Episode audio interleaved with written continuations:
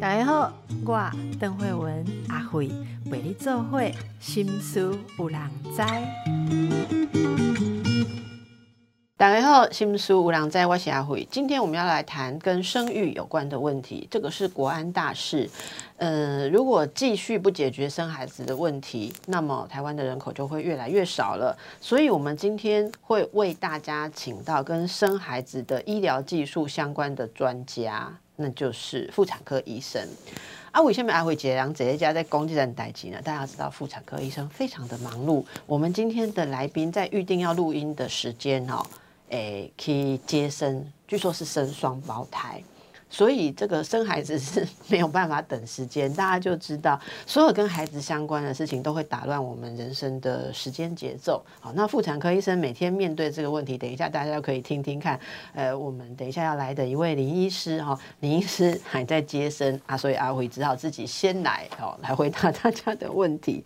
专业的问题等一下还是会留给林医师来回答啦。可是我们先来看一下今天要谈这个问题，因为很多人说不生孩子是因为。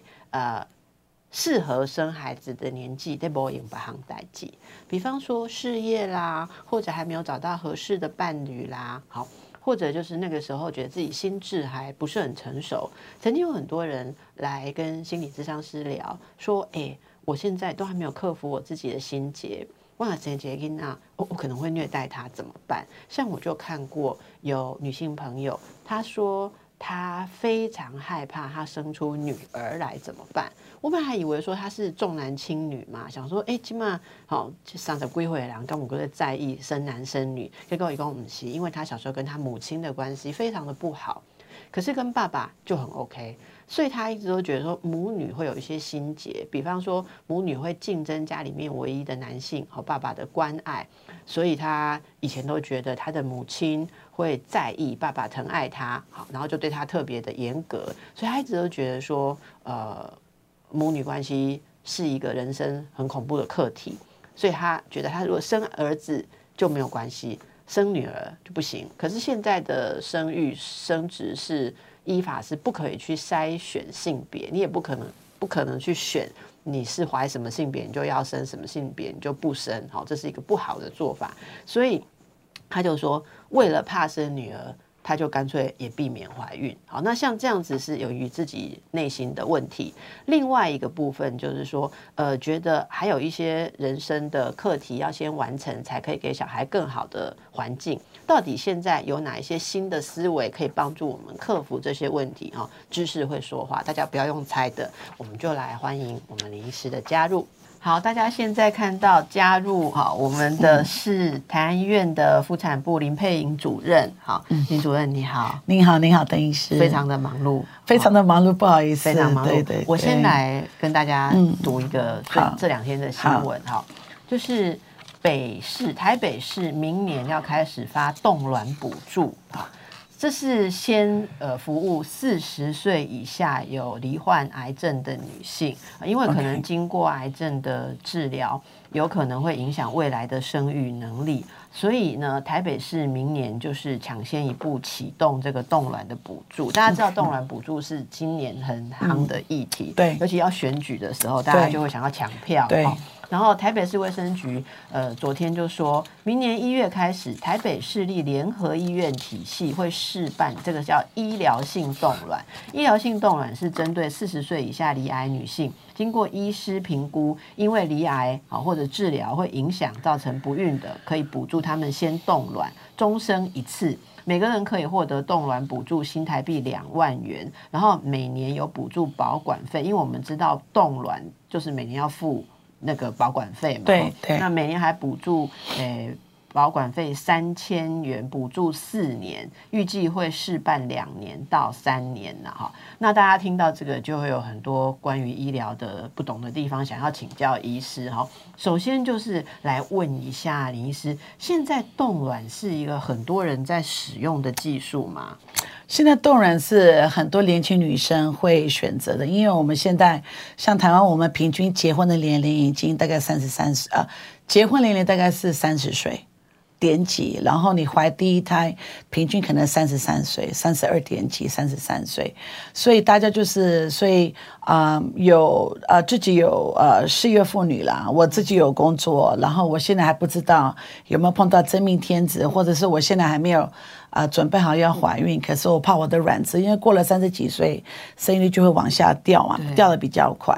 那我有那个我有能力，我就先冻卵。所以说，其实这是一个很大的一个趋势。像我们医院也很多呃呃医护人员，其实都也自己都先冻卵。哦对对。那所以这个冻卵这件事情，其实是大家现在想象说对抗女性生理时钟的对一种方式。应该不是说对抗，是先买个保险，先 就是说给我保留一点余额，让我保留一点以后，就是我先存钱了、嗯以后我如果需要花钱，我就有那个能力。那我先把我的健康的卵子先冷冻下来。然后等我需要，就是以后做试管婴儿的时候，至少我现在动的那些卵子比较健康，我就比较不担心说以后的那个孩子比较有染色体的异常、这些的。对对对会不对。会有说适合跟不适合？因为我们在这个新闻里面有看到哈，就有人问说，那为什么只补助呃离癌的妇女嘛？哈，那有一种、他们有一种解释，就是说，因为冻卵也不是那么简单，不是说剪指甲下来冻哈，对它你要打呃排卵针啊，然后它是一个侵入性要去取卵种对种，所以基本上也不是说马上就把它变成一个好像大家去超商一样随意就可以做的事。那有没有大家在考虑冻卵的时候应该要考虑什么，或者来跟您咨询说啊，医生我要不要考虑冻卵的时候会有哪些考虑的因素？其实冻卵的补助就是第一，你要先就是先做一些基本的身体检查跟抽血检查，啊、然后确定说你现在的卵子的品质是好的，或者是说你本身没有一些啊遗传到孩子的一些什么重大的一些。遗传疾病嘛，对不对？像我们台湾地中海带源的人不少嘛，对不对？带源的，然后或是一些什么其他的，还有那个呃，除了地中海贫血，还有每五十个人有一个人是有脊椎性呃肌呃萎缩症嘛，spinal muscular atrophy，脊髓性肌肉萎缩症。所以就是可能会先说做这些检查，然后确定说你没有 B 肝、C 肝啦、艾滋病啦、梅毒啦一些传染疾病的，因为你冻卵进去，其实这些有感染的话，虽然理论上你冻的那个过程就杀菌了，对不对？可是谁知道？你知道现在不是有人讲说，从那个湖泊里面把以前的什么昆虫啊 DNA 萃取出来，反正就是一些，反正就是先确定说你冻卵的状况，你的是不错的，让你以后要做 IVF 要做那个试管婴儿的时候，成功的几率比较高。啊，卵子如果品质不好的话，就很难变成一个很好的一个胚胎。那大家会考问这个年龄哈，因为我们我们上次讨论的时候，有位医师说，其实现在反而很年轻的很多人都在动了，对不对？那这个年龄是个考量吗？年龄只是其中一个考量，因为像我们这边，我们医院的试管婴儿中心，我们所我们所看的就是很多女生，她们就是看起来很年轻，可是实际上多囊性卵巢的体质，哦看起来年轻，但是卵巢很老。可是卵巢功能就是不一定很正常的排卵，然后可能因为什么呃，就是呃生活作息不正常啊这些的，其实都有影响。嗯，对是是，所以这都是大家年轻不是年龄不是唯一的考量。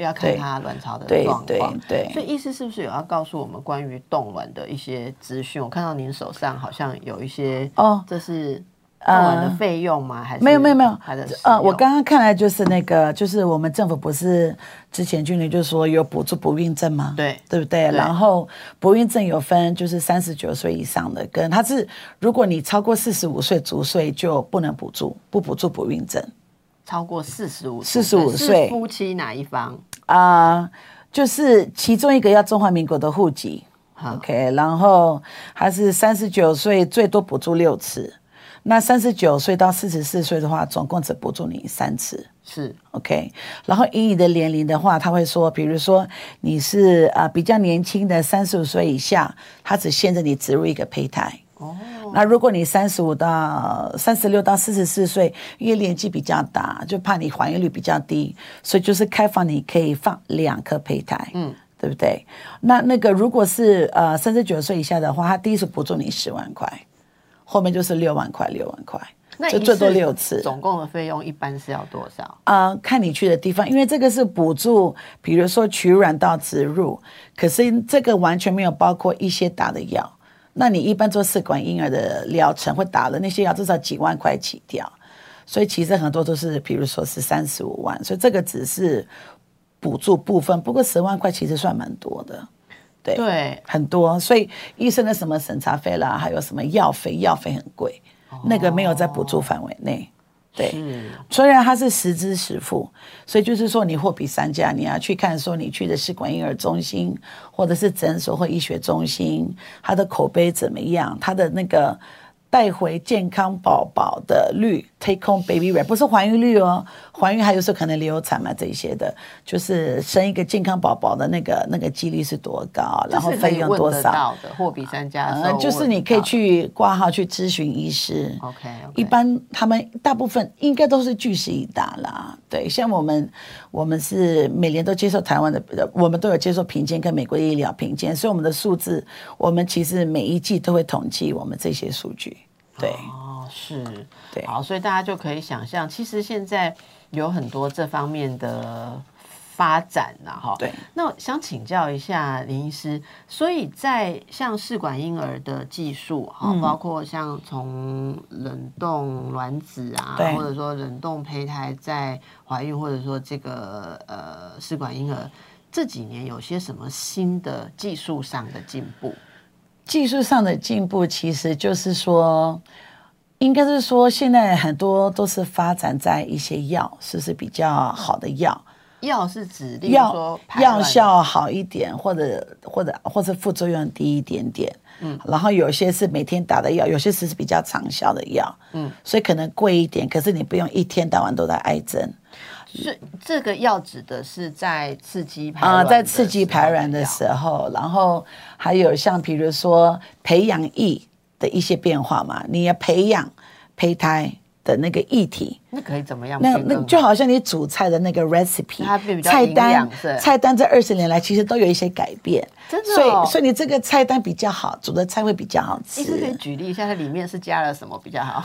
这个我不能说是秘方，实实际上我其实不是很了解，因为我不啊实是验室试管的部分这实验室这个地方，他们培养会有一些变化，那所以糟糕，那我们货比三家的时候还要问说，你们你们会把我们的胚胎放在什么样的培养液？没有没有，你比较营养你你只。要问说大概一般你会放几个胚胎，然后费用大概多少，然后呃怀孕成功几率是多少，然后真正带回家的宝宝的几率多少就好了。然后就是嗯呃然后就是说，比如说你是第几天把那个胚胎然后放入移入到子宫内，是对不对？像以前就是，呃，像以前是可能放比较多颗，早一点放。那现在是很多都是把它摆到成长一个我们中文英文叫做 blastocyst，就是后面一点放分裂比较多次，比较稳定性，然后再放进去，然后放一颗，对。哦，现在不要放那么多，对对，因为我们不希望说你突然间怀了四胞胎、五胞胎、三胞胎，然后早产几率是绝对的，对不对？然后就是流产几率明显增加，然后你要面临我要不要减胎。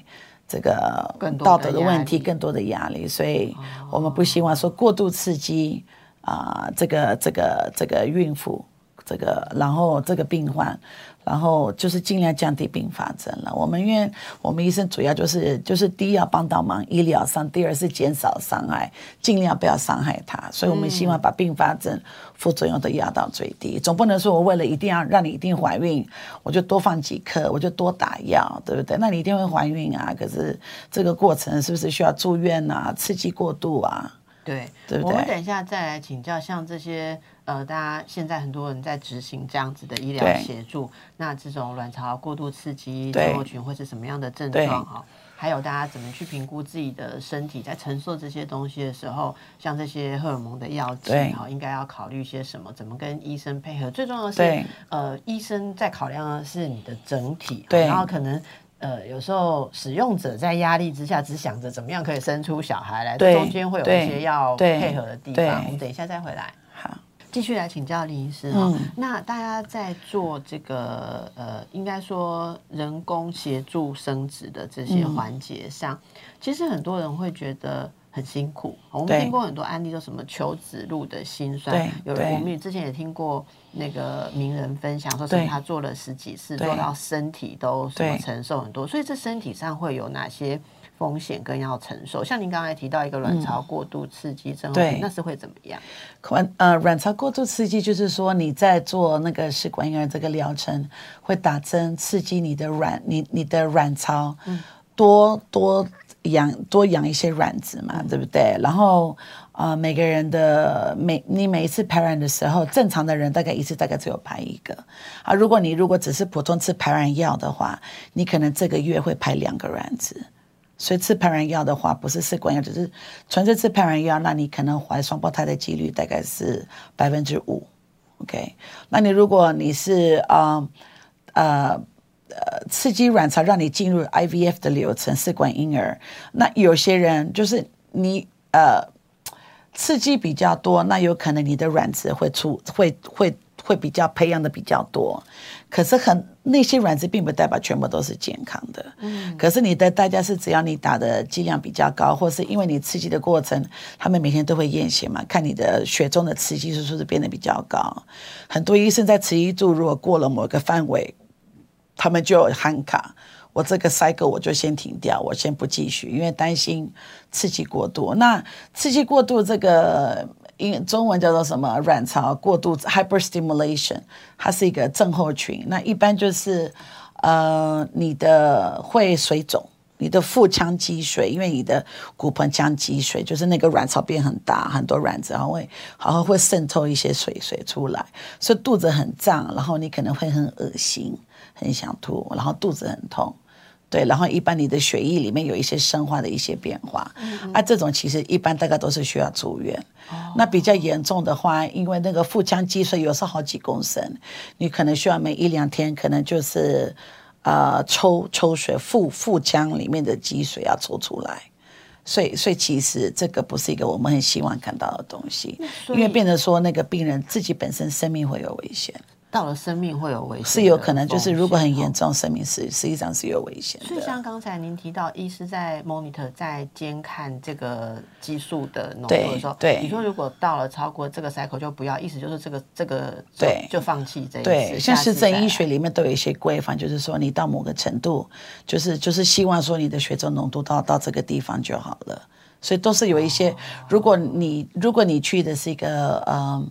跟就是跟着实证医学，像我们的我们是管婴儿，我们就是跟着国外的实证医学走，就是以它的规范啊，这种会比较安全，嗯，比较安全，而不是说为了怀孕就是什么代价我都付得出，不行，不行，价这样子就比较没那么伤身，对。因为你没差那一两个月，你看留留一点比较健康，你慢一两个月再再进行再继续也不会怎么样。OK，所以这对是大家要有的正确对对概对念哈。对那我们来问一下，那在男性那一部分啦，哈对哎，有一种说法是大家说什么现在人的生活压力呀、生活形式。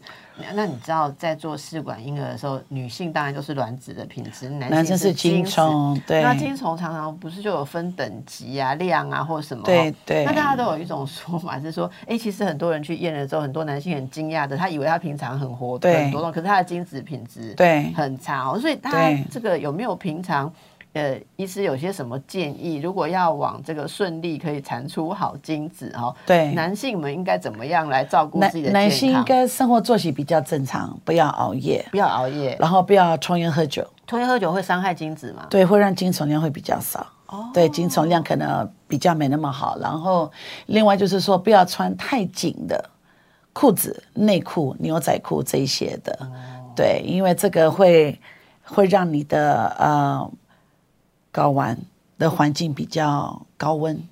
高温不利精子，高温不利精子，精子的成型跟它的活动量这些的。是然后讲到高温，就是白天到晚在泡热水澡、泡汤、冲澡是 OK 的，可是你每天泡热水澡、泡汤三十八度这种的，这个都会影响到精虫的品质。之前还有研究报告说，如果咖啡因摄取比较多，很多喝很多可乐、可乐这些的咖啡，也会影响到精虫的一些。品质。所以那我们讲到品质，并不就是有包括它的量嘛，它的多寡。第二是精虫的那个头的形状，然后它的就是形状正不正常。第三就是它的活动力好不好。对，所以精虫的品质除了那个量，你如果量很多，可都是不正常的，不太会动的精虫，那没有用。那如果要做试管婴儿的话，是不是要在品质某一个等级之上了才会被考虑呢？对，所以一般像不孕症，像台湾可能高达四五趴，每六个女生有可能有一个就是有不孕症，我们比国外高一点点。那一我我们讲不不孕症，我们会先。呃，男生跟女生都会分开做检查嘛。其实男生造成不孕症，就是这个夫妻有不孕症，四十趴是因为男生的问题。这么高哦？四十趴真的，女生四十趴，所以常常都说是不是女生的问？没有，男女。他们负责的是一样，四十趴是男生，四十趴女生，二层是找不出原因，不知道为什么，那种是最难的。所以男生很简单，男生其实就是给我们一个精虫的检查嘛，就是个 specimen，那我们就可以去看。女生比较复杂，你要看她的荷尔蒙，你要看她超音波卵巢长的结构，还要看输卵管是不是通的。所以女生的检查真的比较辛苦，比较当女生其实这方面比较辛苦。对，然后对昨因为今天要访问你，我昨天还查了资料，还有人是什么子宫内膜过薄，所以即使弄了，他也不容易着床。嗯，子宫内膜过薄，我我就跟常常跟别人讲说，就好像。那个土壤啦，土壤要很肥沃，你种花种草很好很好长。可是如果那个土壤很薄啊，很干呐，那你那个花那个菜都种不起来了。对，是。可是这个可以用荷尔蒙去控制了。现在不孕症医生都很厉害，所以我的同事都很厉害。现在都这么厉害，生育率还现在都可以让六十几岁的阿妈可以怀那个子宫可以。可以怀孕啊，对不对？我们不是不定时听到国外像美国代理孕我妈妈因为女儿子宫拿掉还是怎么样啊，就帮女儿怀孕或者是对啊。嗯，那那其实大家可以知道这些医疗的技术这么样的进步哈，呃。还生育率，我们国家生育率还这么低，就是这是心态跟心理的问题。林医师你怎么看？因为你接触好多人，一定很多人来咨询了之后，决定要做不做，还是来做了几次之后，一直要做的跟不做的，您的观察，第一手的观察是什么？嗯，我觉得我们现在台湾大家都知道，现在是全世界生育率最低的国家。对。对不对？尤其是去年，啊，去年大概是一点一点零九嘛，差不多。然后比韩国还低了。比我们本来就是这，我我们连续三年已经是全世界，我们都是看美国 CIA，为什么 CIA 会追踪我不知道。不过 CIA 我们台湾这几年都是在倒数，都是最下面的那个五名啊。这三年来，我我们是最低的，然后是新加坡。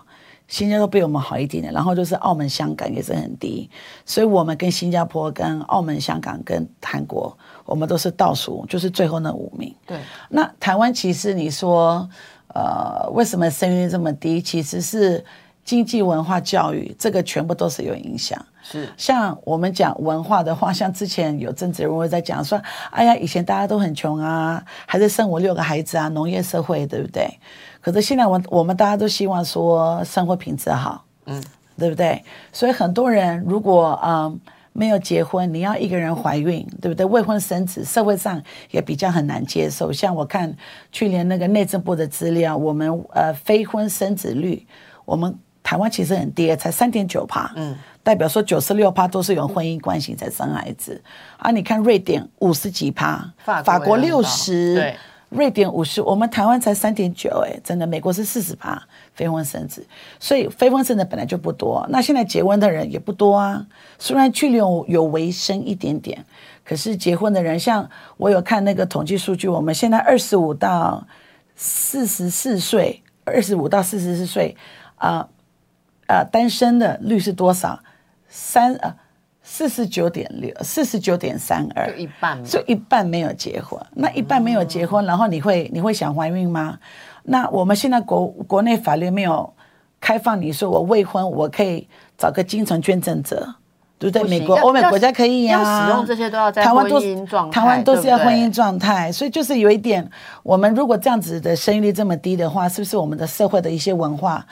呃，可能是不是有要做一些改变？我是不是可以未婚，可是我有能力养我自己，对不对？那我想要自己生孩子，我为什么不行？对对不对？对所以我其实我的病人族群很多都是去国外做完试管婴儿再回来，包括就是精神捐赠，包括就是同性婚姻，嗯对不对？都有都有啊。台湾目前是不行。为为什么国内在开放这些的时候会有这么多的担忧跟阻力呢？这个就好像以前你不能平性嘛，同性不能结婚嘛，嗯这种是一种文化跟道德的一个观念吗？对不对？是不是？那所以呢，那为什么一定要有结婚才可以生孩子？对不对？法律上是你没有结婚是可以生孩子啊，可是你今天你文化上你没办法，你没法你没办法让很多呃行政院、立法委员的里面的人可以可以接受的话，他们就不会去过法案让你补助。对，所以这个是一个文化的观念要改变，所以如果是非婚单身生子，那个路就是大家觉得很难走，很嗯难走，也没什么补助。目前就是这样子。对然后就是另外一个，我们我们每次都觉得很好玩，就是我们有时候生第二、第三胎呀、然后他就说我要不要结扎，对不对？那女生说我想结扎，那我第一句话说可以啊，可是我说你知不知道你结扎，老公要签同意书诶。你今天如果有婚姻，你有你有你有另外一半，你要结扎要等到另外一半要同意，你才可以结扎。你今天如果单婚，你想结扎，你不需要任何人帮你背书。男生也是啊，男生要结扎，他的老婆要同要签同意书，可他未婚想结扎，没人管他。对，这也是我一直觉得这是一个文化，这是一地个就是配偶的生育器官有归配偶管这样子，对。很奇怪。对然后就像之前就你没有很多自主权了，你的身体的自主权就是被一些文化法律被绑住。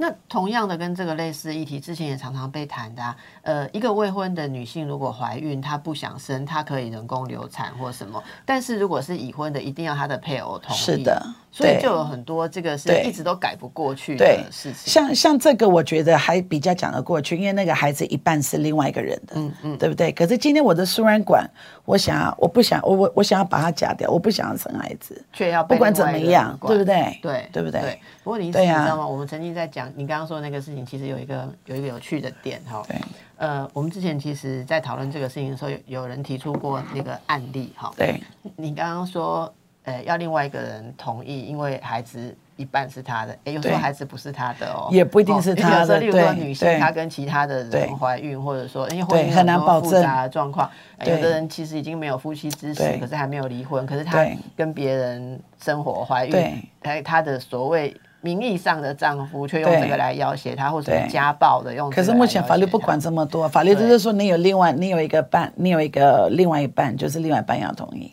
所以你看，我们讲到这些之后，就更能了解大家为什么对结婚很小心。对哦第一个结婚要离婚，你的财产哦会很多复杂。再来，你看结了婚之后，你连身体很多事情都要被人家管，这就是文化。那您刚刚有提到经济文化跟教育，对不对？教育为什么教育也影响低生育率？嗯，你教育越高，你会理论上教育越高，你会追求比较好的生活品质。对，你想要就是住的比较好，或者比如说我想买个车再生孩子，我想要有自己的房子再生孩子，我是希望孩子我生一个孩子出来，我他可以去比较好的幼稚园，他可以去读比较好的学校。对不对？或者是说我有财力，他以后如果需要才艺班呐、或者是我请个保姆，或是找人帮我，对不对？用比较好的尿布啊，我奶水不够，我买比较好的奶粉，比较有保障哎，的比。较好的奶粉，我知道了某一品牌，我那时候买的时候吓死了，一罐一千多块，哎，台湾台湾买奶粉很复杂，因为台湾有太多国家进口的奶粉。像如果你去美国买奶粉，大概三大品牌嘛，加上水解蛋白。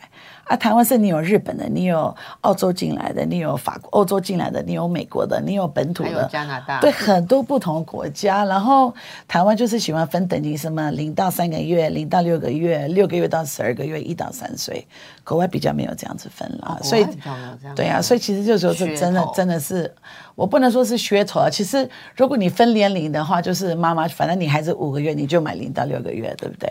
可是我觉得就是我们就是就是变得很复杂，很复杂。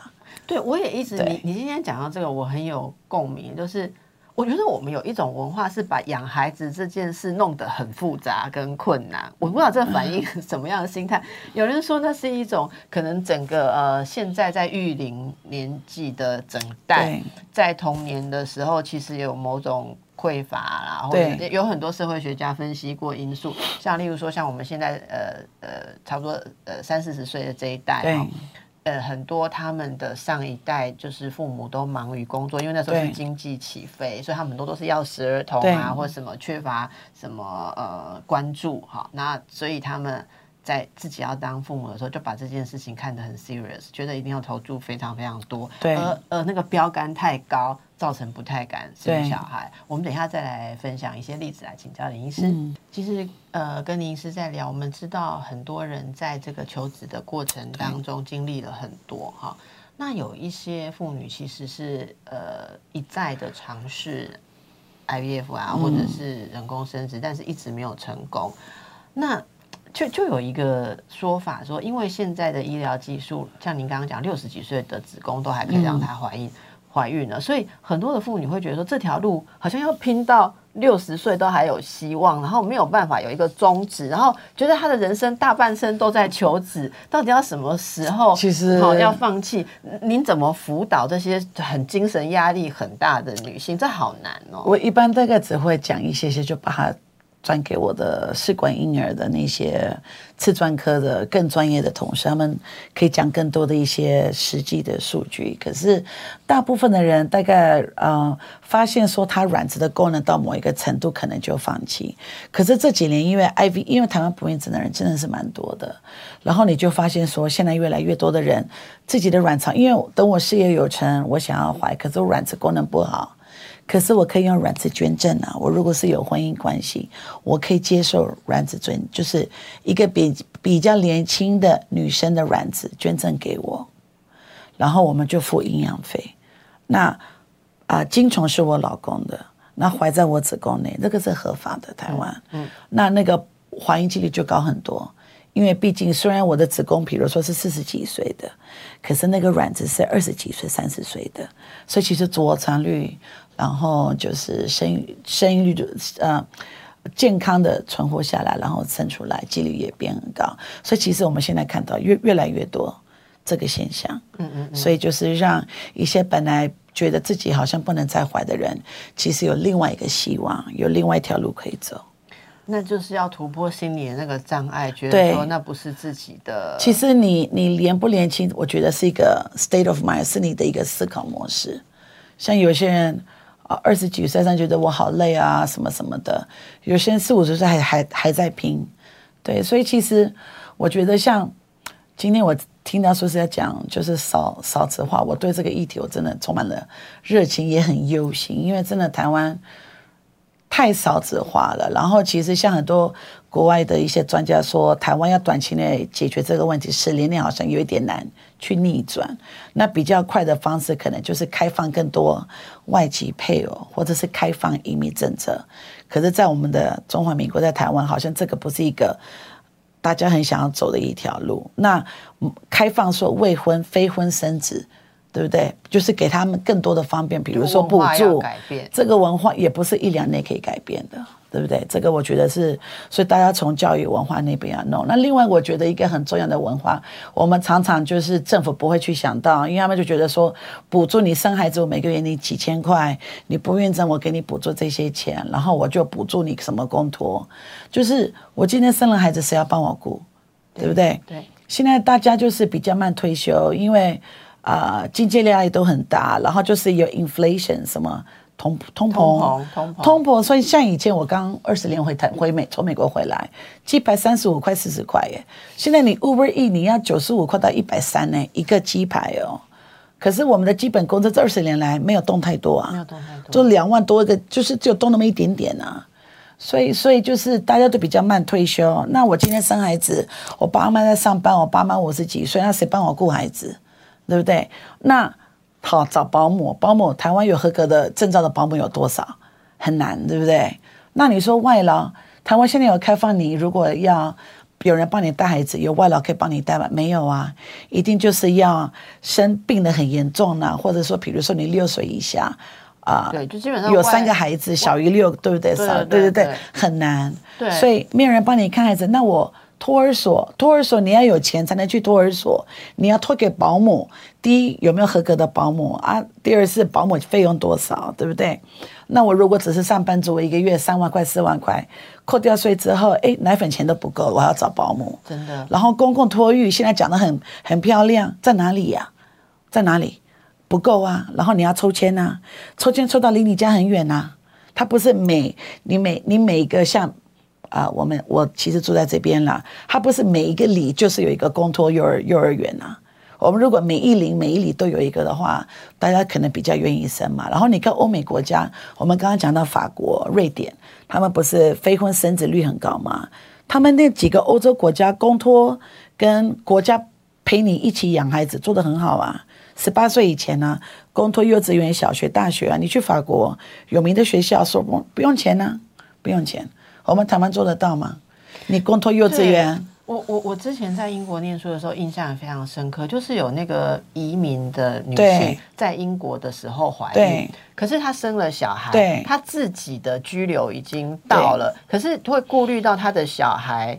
在英国嘛，所以那个小孩好像到十几岁受完基础教育之前，妈妈都可以都被允许可以在那边，然后也是有很多的补助。这个职场，对对对所以我觉得这个就是整个文化，我觉得我们要摆脱就是很传统的觉得一定要两个人在怎么样的家庭里面养孩子才是正常这种观念，我觉得这是第一个。刚才对您讲的，所以很多人都很有感触。现在年轻人都说要要要养孩子是可以养，可是要有品质的养孩子，好像是有钱人的对专利。哦，我我我不知道您是怎样，我自己觉得养孩子真的很贵。养孩子很贵，非常的贵，，尤其是你要你要看别人怎么样。我我自己的孩子，我都还是会觉得说，如果要跟上他们周遭哈很多孩子在做的奢侈活动的话，连我都觉得压力很大。对，嘛我们只要孩子健康了，我们不需要求奢侈。不，你刚刚讲说就是职场，我觉得职场是一个很大的难题，因为像现在讲比较好，就是福利好一点，就是说我们生完男女都可以嘛，育婴假，育婴假你可以领八成薪水，听起来好棒棒。可是你看现在不是我们讲护士好了，护理人员、护理师，现在不是人力缺乏吗？然后你说啊，育婴假八个月啊，八成薪水，其实我们很多护理师都会拿育婴假，可是你知道他们的薪水其实。他们的薪水八成不是真正拿八成的薪水哦，就是那个他们的底薪底薪，底薪的然后其实他们拿到一半的一半的正常薪水，其实一半都是什么津贴、津贴、津贴、津贴加急加班费对对对对或对对对，所以真正你说拿到他八成的那个薪水，其实是小于他们的薪水一半。所以我们很多人都是这样子。如果一个人看起来，就算他一个月的薪水，我讲六万好了，对这算相当不错。对，所以他的八成绝对不是四万八，不是，可能就是三万的八成。对他的底薪可能只有一对，半所以你可能就是拿了两万五，真的没有办法，不知道怎么过日子。真的很难过日子。可是你外面找个保姆，对不对？帮你带孩子，两万五、三万块了，台北市应该不会少于这个钱不。会少于这个钱，所以，所以至少还可以省个保姆费，对不对？啊，自己看孩子，因为找不到一个比较合格放心的啊、而且你要找保姆哈，我因对为我找保姆的经验就非常的创伤，对所以我觉得这是大家可以去考虑。那当然，生孩子这件事情。呃，医疗技术的进步没有忘记这一块，对。这是这一段时间啊。其实之前这个部分是在各种医疗技术的发展里面，这个算是发展的慢的啦。我们如果看 medical history 的对。话，哈，那但是呃，以现在来看，大家有很多的资源可以用，可是，在用的时候，如何你有好的健康的心态，就是你真的能够使用这个技术，而不是被这个呃技术搞成你的人生无止境的在求知。对对，所以一般我像我很多，我外国病人也很多啦。那其实我的病人特色，尤其是产妇或者想怀孕的，都是年纪比较大的。啊、然后呢，我每次跟他们说，你你去跟我的那个试管婴儿中心主任啦、不孕症的同事们聊聊天。不过我说，我一般建议你们跟聊的时候，你要有一个作战计划。作战计划，我今天我跟我的老公，我我们想要的大概是生，比如说几年内生几个孩子，或者说我希望半年内、一年内怎么样？所以你要有一个 Plan A、Plan B、Plan C。我如果比如说先吃排卵药，对不对？然后我可能用几个月，或者是我直接去试管婴儿，嗯嗯，或者是说我先排卵药吃几个月之后，然后我再去试管，然后就是试管是要呃放几个胚胎，所以说你就是有一个 schedule，这样子你比较知道啊。啊，你今天如果知道你往后几个月，你你的 schedule 长什么样子，你比较比较没那么多无助，你有一个目标，是，我就遵守这个 schedule，然后看就是这个过程是不是就就是怀孕就中奖，OK，对，而不是说就是哦我要怀孕就是你医生你觉得好就好了，不行，你要有一个作战计划，嗯，那个好好的医师跟团队会跟你讲作战计划，一个全人甚至是你们家庭的一个计划跟评估，对，这个很重要。所以我想今天这些资讯提供给大家要。记得我们是是人哈，你你要做小孩，你是人，在每个人的状况都不一样，每个人的需求也不一样，是对，所以大家也不要为了达标，然后就没有看到你自己的各方面的需求。如果这条路适合，那有很多的帮助；如果其实你最终是要做这个顶客族，那就把自己的人生过好了。对对，顶客族现在很多，健康快乐是自己的一个责任跟选择。好，非常谢谢林医师百忙之中下班了还来跟大家谢谢您的邀请，谢谢你，谢谢，祝福大家，拜拜，拜拜，晚安，谢谢。